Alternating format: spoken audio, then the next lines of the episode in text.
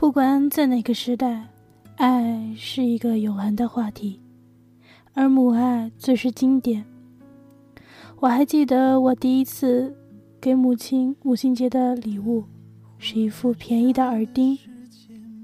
母亲戴上以后，耳朵过敏发痒，却没有告诉我。我还记得我第一次让母亲哭，我还记得我小时候和母亲的很多事。只是突然发现，母亲已经老了。大家好，这里是青木网络电台母亲节特别节目，我是人间飘零，我在南京向大家的母亲问好。今天的第一个故事是来自张琪的《母爱永不寒酸》。他看不起自己的母亲，因为母亲的寒酸。他常常梦见母亲摇身一变成了精明的白领，然而在每一个梦醒时分，面对的永远是那张凝结着仇怨的、没有一丝笑容的脸。耳朵中充斥的依然是为生活琐事唠叨的尖裂而干裂的声音。于是，孩子努力读书。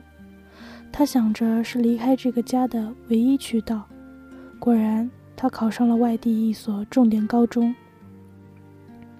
那天祖父大寿，亲朋欢聚一堂，孩子刚迈进家门，便清晰地听到母亲正扯着嗓子和姑姑拉家常，说他如何如何用功，考试成绩如何如何好，语调中充满着喜悦和激动。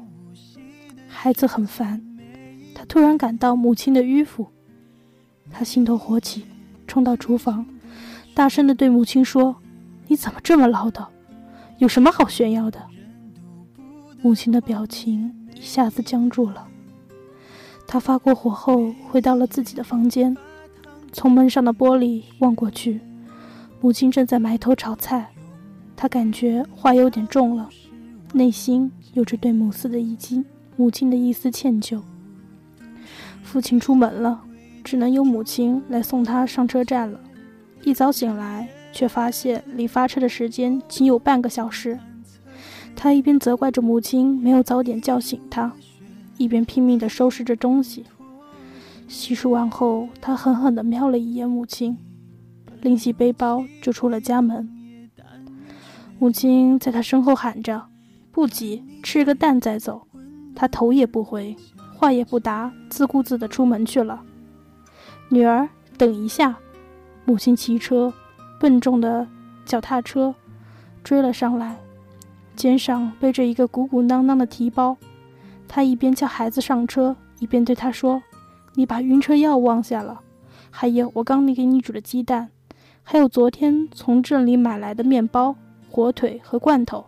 路上饿了就打开吃。”还有一个小闹钟，你总爱睡不醒，我怕早上耽误了上课。破旧的脚踏车发出有节奏的吱咯吱咯的声音。他尽管还保持着沉默，但心里涌起了一股怜悯和歉意，还有一些说不清的感情掺杂在一起。记着来个信，你脾气不好，别和一个宿舍的吵架，凡事退一步。你爸说过，两天他去看你，一路上只有一个做母亲的，把所有他能想到的话，都反复嘱咐了好几遍。汽车鸣着喇叭离开了车站，他透过车窗望过去，母亲，还有好多孩子的母亲站在一起，过时的发型，寒酸的衣着，淹没在人流中。再看看自己。一身新买的礼铃，好几百块钱，母亲吭都没吭，乐呵呵的掏钱买了，而他自己已经很多年没穿过新衣服了。他低下头，泪水落了下来。他把母亲的背包打开，里面塞得满满的。他伸手摸到了那几颗鸡蛋，热热的，好温暖。他知道，母亲还是那位衣着过时。而又寒酸的母亲，但母爱却永远不会过时，不会寒酸。第二个故事是来自王野丹的《妈妈的黄瓜头》。那是央视著名节目主持人张悦主持的一期半边天特别节目。打开电视时，张悦正在采访一个女孩，女孩在谈她的妈妈。在我的记忆里，我们家的生活一直都比较艰难。小时候，每天清晨，我和妈妈一起到菜市场捡别人丢弃的菜叶。妈妈把所有的菜叶都捡起来，然后洗净，那就是我们一家人的青菜。那时的妈妈留给我的记忆，永远是穿着厚厚的棉袄，手抖得通红。在这种艰难的日子里，女孩一点点长大，小学、中学、高中。张月问：“这种艰难困苦的日子让你很自卑吗？”听说有一阵你想自杀。是的，女孩平静地说：“在同学中间，我一直抬不起头来。我吃的、用的、穿的，永远都是最差的。我在班里沉默寡言，学习也中常。上高二那年，突然觉得生活没什么意思，就想了结自己的生命。你妈妈当时知道你的想法吗？不知道。那是什么使你改变了想法？”女孩的眼里。突然盈满了泪水。那天，我想最后看一眼妈妈，就来到妈妈的修车点。妈妈从工人下岗后，就给人修车维持生计。在那一溜修车师傅当中，仅有两位是女人，妈妈就是其中一个。我看到妈妈旁边的柱子比别人多挂着两样东西：一副羽毛球拍和一只饭盒。你知道他们是干什么用的吗？以前不知道，以前我很少去他那里。我问妈妈，妈妈说，羽毛球拍是在没生意的时候和别人一起锻炼用的，坐着总是会发胖的。旁边的阿姨就插嘴说：“你妈妈总拉着我和她打球，你看我现在苗条多了。”说完，他们还一起笑了起来。那饭盒呢？是妈妈的午饭吗？不是，那是一个黄瓜头。吃黄瓜时掰下来的黄瓜尾巴，妈妈都留了下来。做什么用？妈妈说用来美容。没事的时候，她就用黄瓜头擦自己的脸。女孩的泪水一下子流了出来。我突然发现，我的妈妈一直都是很爱美的。虽然我们很穷，可我从未见她愁过。她一直都很乐观的。女孩有些哽咽了。我想，如果我死了，就太对不起她了。我在她那里坐了一会儿，就回了学校，从此再也没有产生过这样的念头。女孩现在已经上了大学。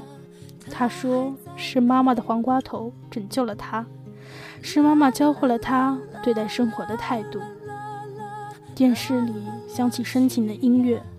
手拿遥控器的我被深深打动了，在女孩平静的叙述中，我想象着她妈妈该是怎样一个不平凡的女人，一个被生计所迫，过着最底层生活，用黄瓜头美容的女人。女孩的妈妈被请上来，一位普通的四十多岁的女人，脸上有着岁月的痕迹，不漂亮。但眼里却有一种坚定的光彩流溢出来。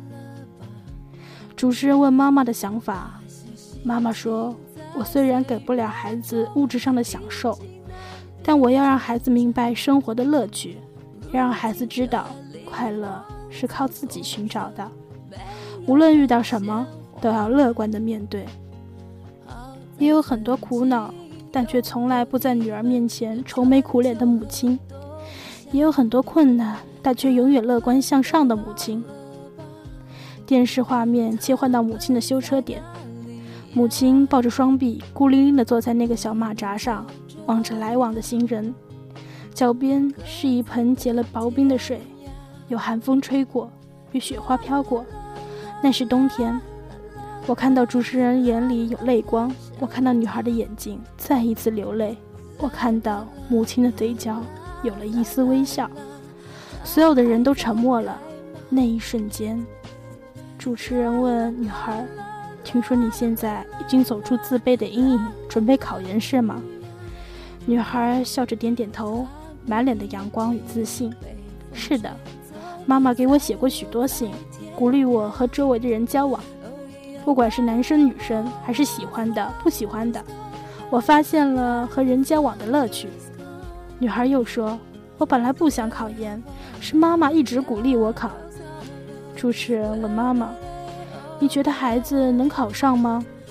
妈妈说：“不管能不能考上，我都要让孩子试一试，这样才不会有遗憾。”我告诉孩子：“心有多远，就能走多远。”我再一次被震撼了，多么了不起的母亲啊！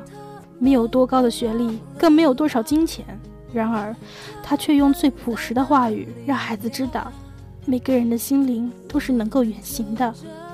心想多远，就能走多远。这位平凡的母亲所给予孩子的，是孩子终身受用不尽的最为宝贵的财富啊！有了这种财富的孩子，还有什么不能战胜？女孩和母亲从台上下去了，深情而婉转的歌声渐渐响起，我久久不能平静。都说孩子是祖国的未来，民族的希望。许许多多的人为现在的孩子所显露出来的弱点与缺憾担忧，但却很少有人提起母亲。现在想来，二十一世纪的竞争其实就是母亲的竞争。这句话是多么的有道理！作为母亲，作为家长，在物质极大丰富的今天，到底应该给予孩子些什么呢？女孩的妈妈依旧在修车，女孩的妈妈在闲暇时依旧用黄瓜头美容。女孩的妈妈长得不漂亮，但在我眼里，女孩的妈妈却是那么美，那么美。我觉得，在每个人的心中，自己的母亲永远都是最美的。母亲的菜做的是最好吃的，母亲的怀抱是最温暖的。妈妈，母亲节快乐！今天的节目就到这里了，明天。依然是美好的一天，明天的人事值得我们好好珍惜。这里是青木网络电台，有我陪伴，你不孤单。你也可以在喜马拉雅听荔枝 FM、云云网收听我们的节目。拜拜，我们下期见。在命运广场中央等待。那模糊的肩膀，越奔跑越渺小。曾经并肩往前的伙伴，在举杯祝福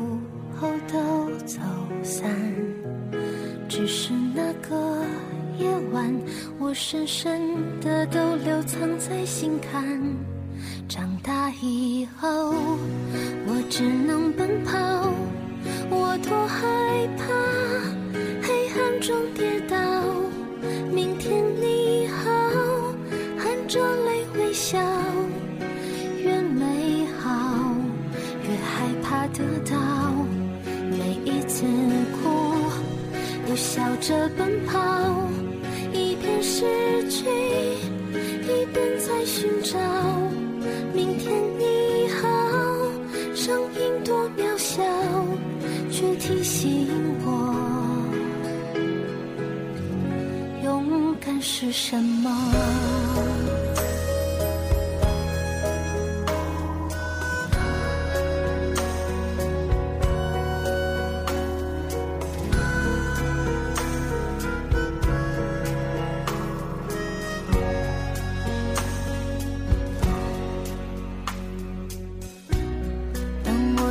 的反方向走去，在楼梯的角落找勇气，抖着肩膀哭泣，